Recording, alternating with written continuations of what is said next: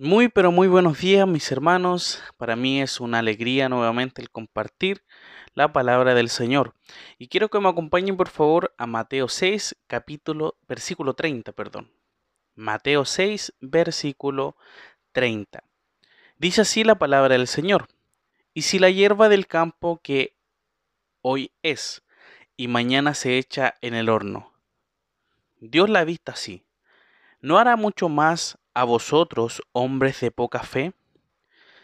El Señor, mis hermanos, continúa una vez más hablando sobre las pequeñas creaciones, eh, las cuales no tienen preocupaciones ya que reciben lo necesario de parte del Señor. Sigue hablando acerca del Señor y, es un tema que, que uno se pregunta por qué tanto habla acerca de esto. Es porque es algo que muchas veces nosotros no nos damos cuenta y si nos damos cuenta no queremos trabajar en, cambiarlo y es por esto que el Señor ha dado tantos ejemplos ya. Ya habla acerca de las flores, perdón, de las aves, de las flores, eh, y ahora vuelvo a hablar acerca también de la hierba del campo, refiriéndose a, eso, de que cómo no van a saber de que conmigo, dice el Señor, ustedes van a tener lo necesario.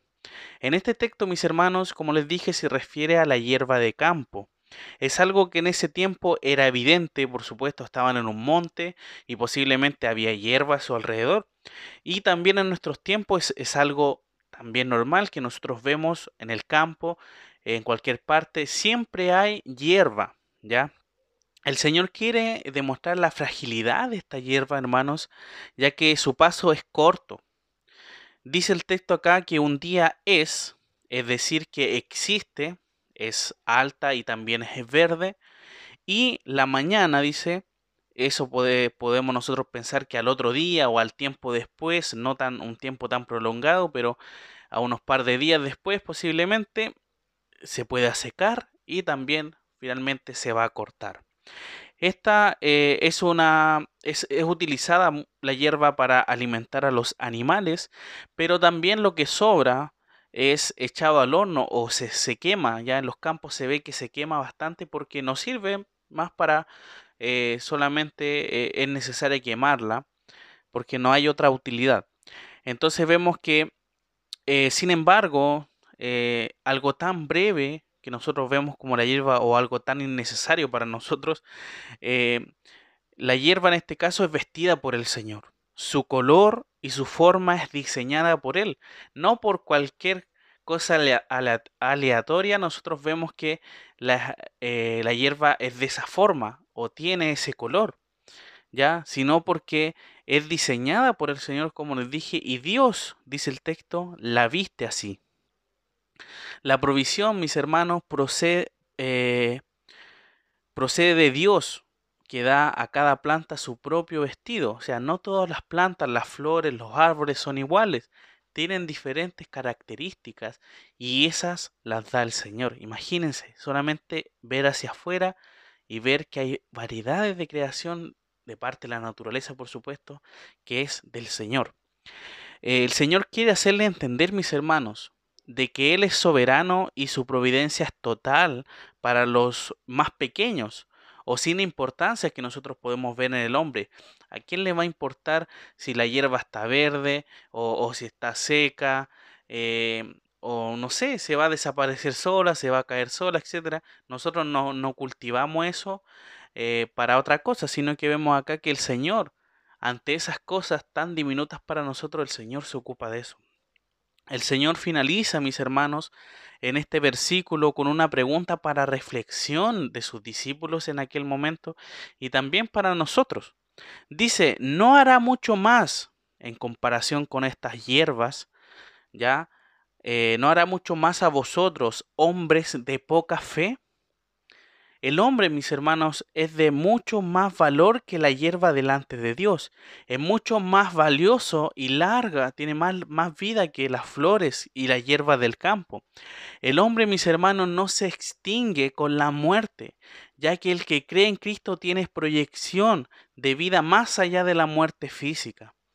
La desconfianza en el poder de Dios manifiesta una falta de fe. Por eso dice claramente, hombres de poca fe. ¿A usted le gustaría que le dijeran que es una persona de poca fe?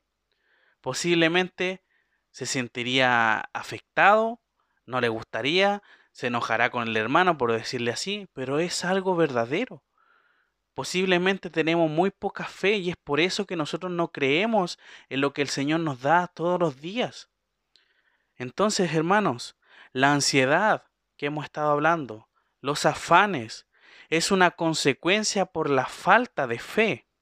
La fe, mis hermanos, que descansa confiadamente en Dios, elimina toda la ansiedad y la inquietud. Si nosotros descansamos, ponemos nuestra confianza en el Señor, vamos a ver que nos va a dar todo lo que nosotros necesitamos, no lo que nosotros queremos, que es diferente. Mi querido hermano, mi querida hermana, Dios es fiel y por tanto no dejará de cumplir ni una sola de sus promesas, haciéndole honor a su palabra. El Señor por algo dice que se preocupa más por nosotros y nos da ejemplos. Se preocupa mucho más que las aves, que las flores, que la hierba. Y nos va a dar, por supuesto, nuestro alimento, nos va a dar nuestra vestimenta, va a cumplir nuestras necesidades. La fe, mis hermanos, conduce al creyente a echar toda la ansiedad sobre Dios, porque conoce quién es Dios y lo conoce íntimamente.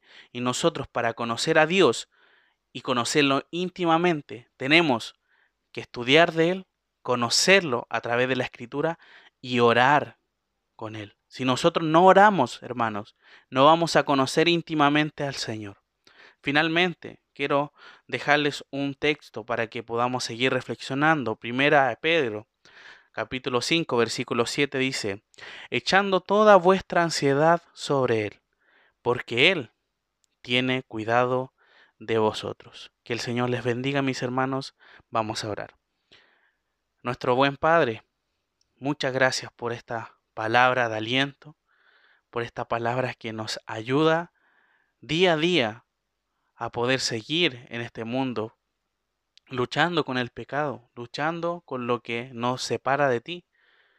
Gracias porque sabemos y confiamos a través de tu palabra que hemos acabado de aprender durante todo este tiempo, de que tú estás pendiente de nosotros y que tú estás detrás ante cualquier situación que nos suceda.